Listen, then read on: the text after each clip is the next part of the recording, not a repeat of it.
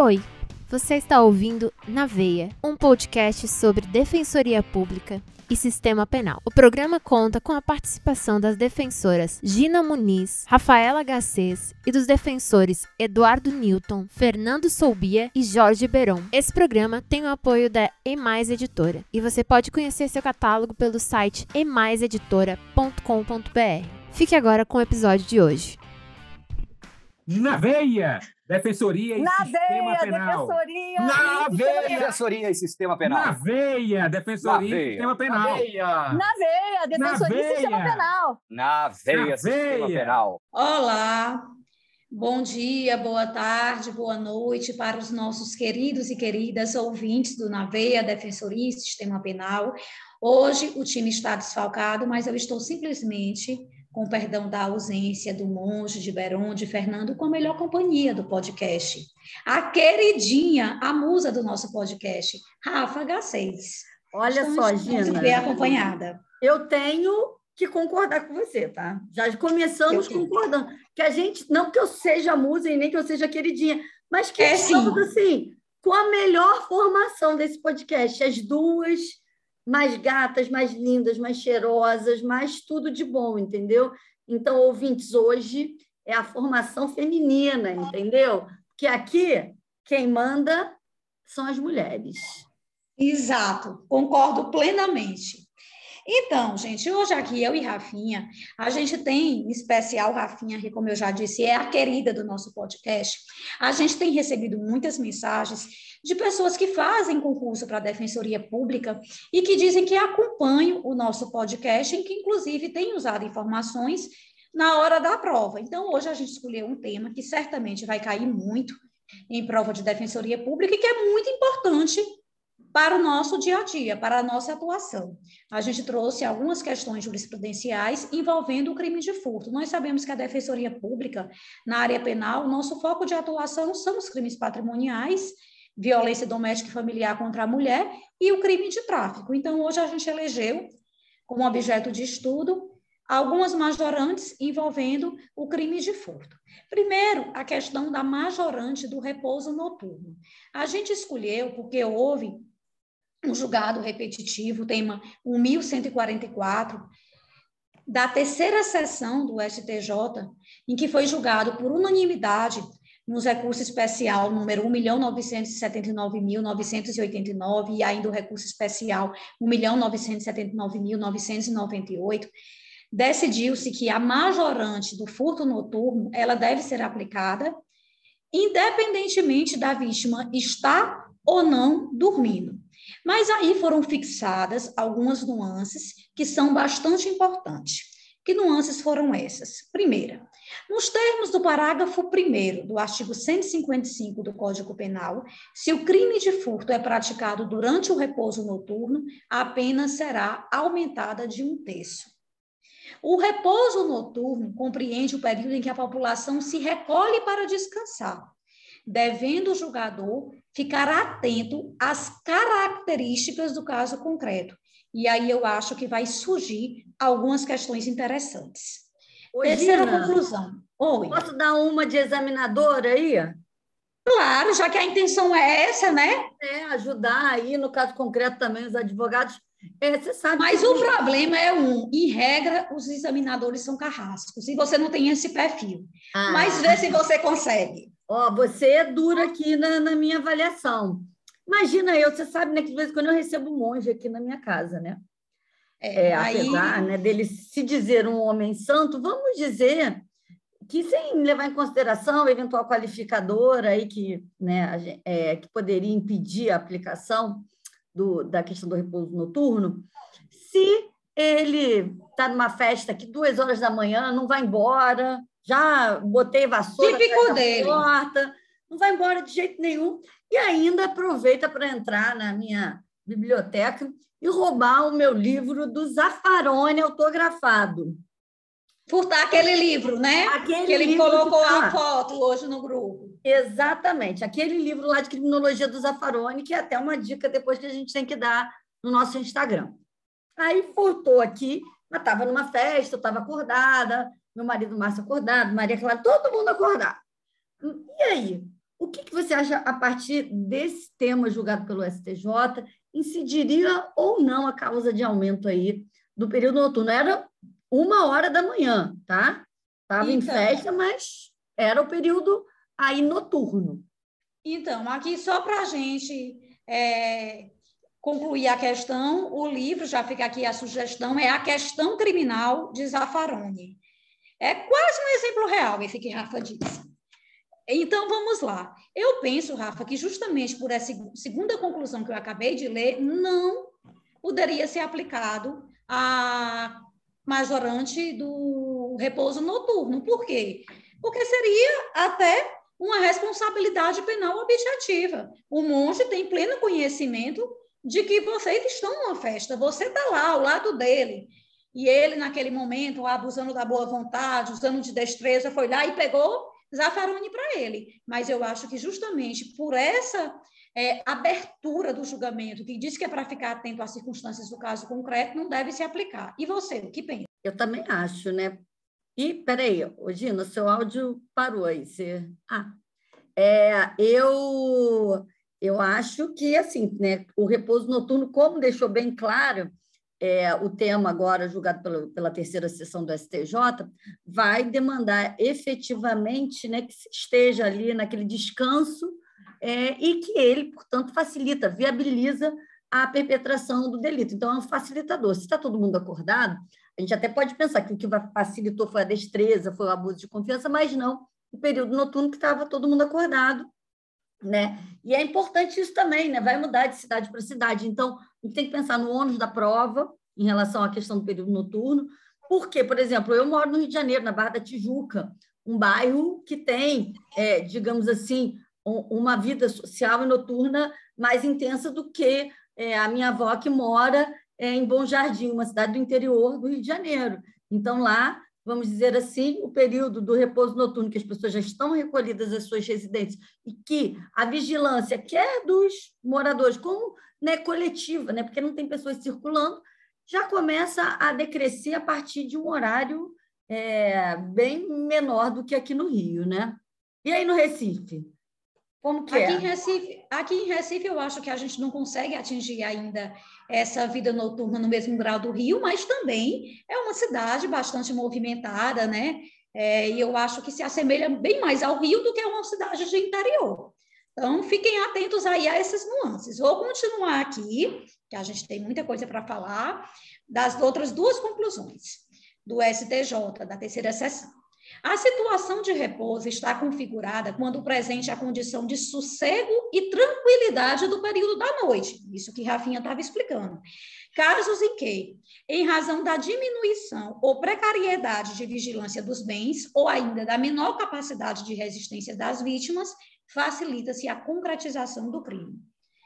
Quarta conclusão, é irrelevante os fatos da vítima estarem ou não dormindo no momento do crime ou local de sua ocorrência. Estabelecimento comercial, via pública, por exemplo, carro estacionado na rua, residência desabitada ou veículos, bastando que o furto ocorra obrigatori obrigatoriamente à noite e em situação de repouso.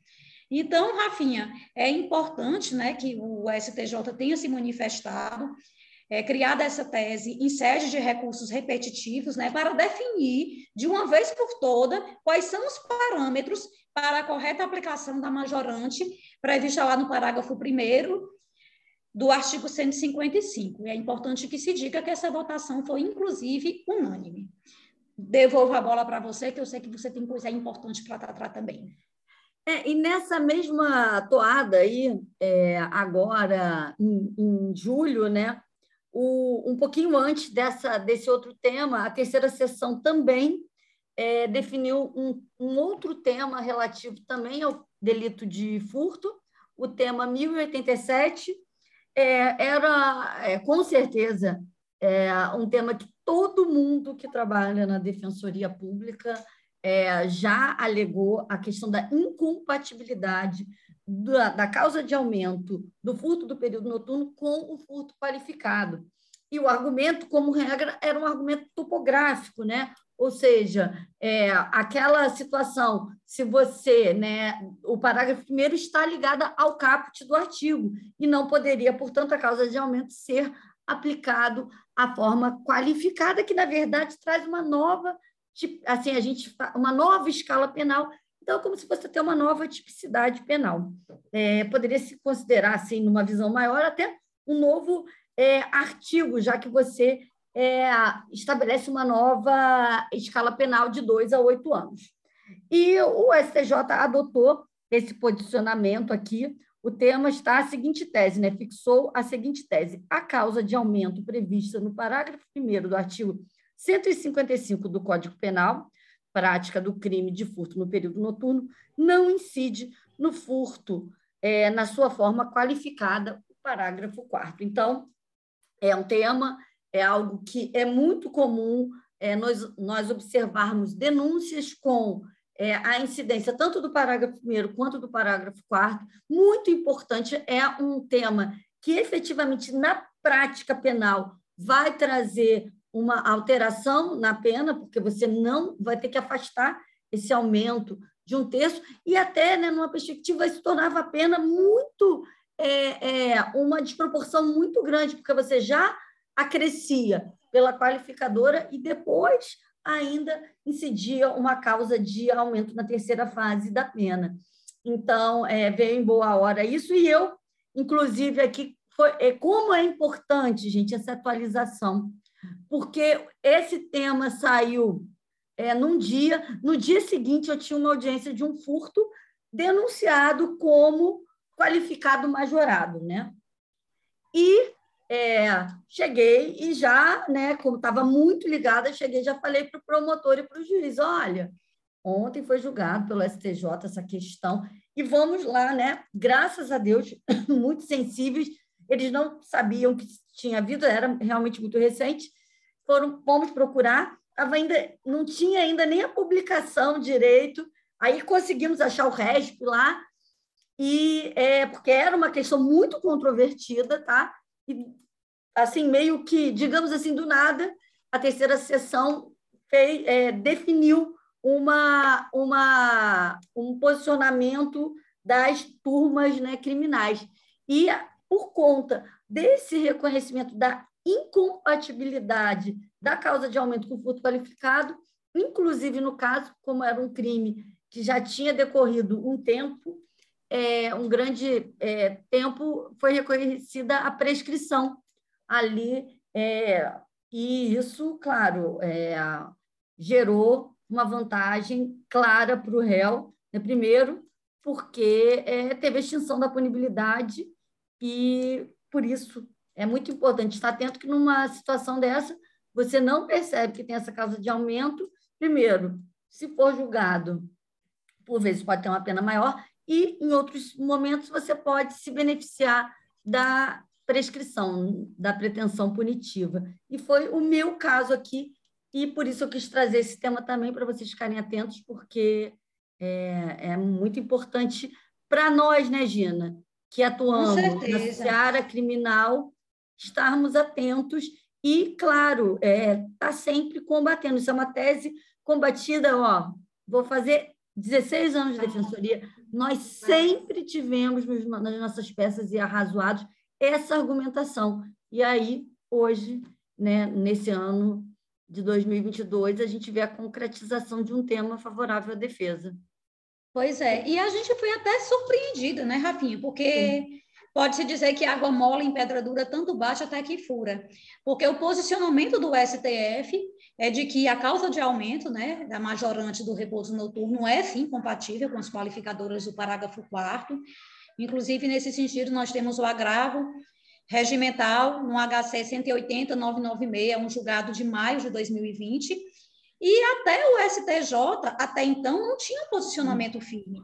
Essa decisão do STJ é uma decisão de maio de 2022, e nós temos um julgado da quinta turma, no dia 26 de abril de 2022, falando que era, sim, compatível a majorante do repouso noturno com um furto qualificado é o agravo regimental no HC 731.807. Então, foi, nesse caso, uma boa surpresa.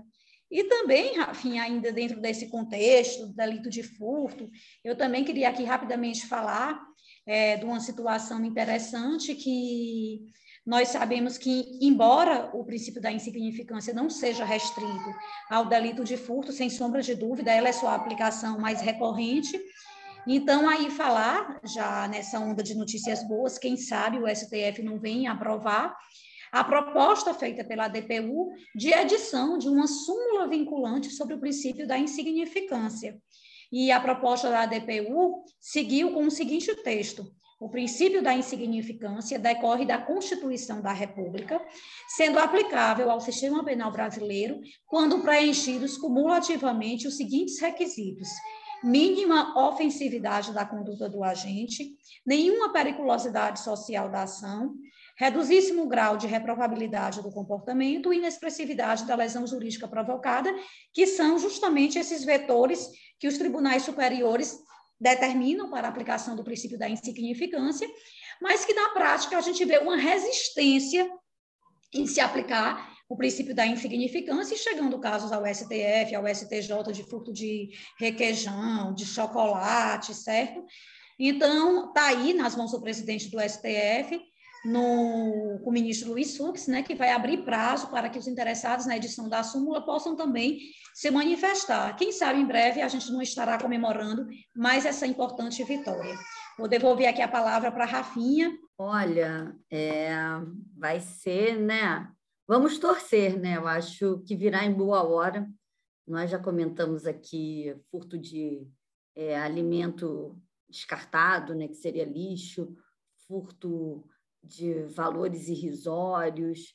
Então, acho que nossa, a nossa sociedade, e por meio do Poder Judiciário, precisa né, estabelecer esses critérios para que as pessoas não sejam processadas quando, evidentemente, né, a gente está numa situação é, famélica, uma situação de significância.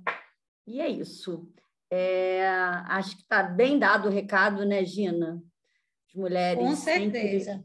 Dominando. Vamos aqui, Rafa, aproveitar esse episódio. Quero mandar um beijo super especial para nosso ouvinte, que por coincidência é minha sogra, porque Ai. ela disse que o que ela mais gosta de ouvir no podcast somos nós duas, né? Exatamente. Então, já que estamos só nós duas, vou mandar um beijo bem especial para ela. Um beijo, querida. Nossa, ó, ouve todos os episódios, hein? É verdade. É, Dona Joana é moral.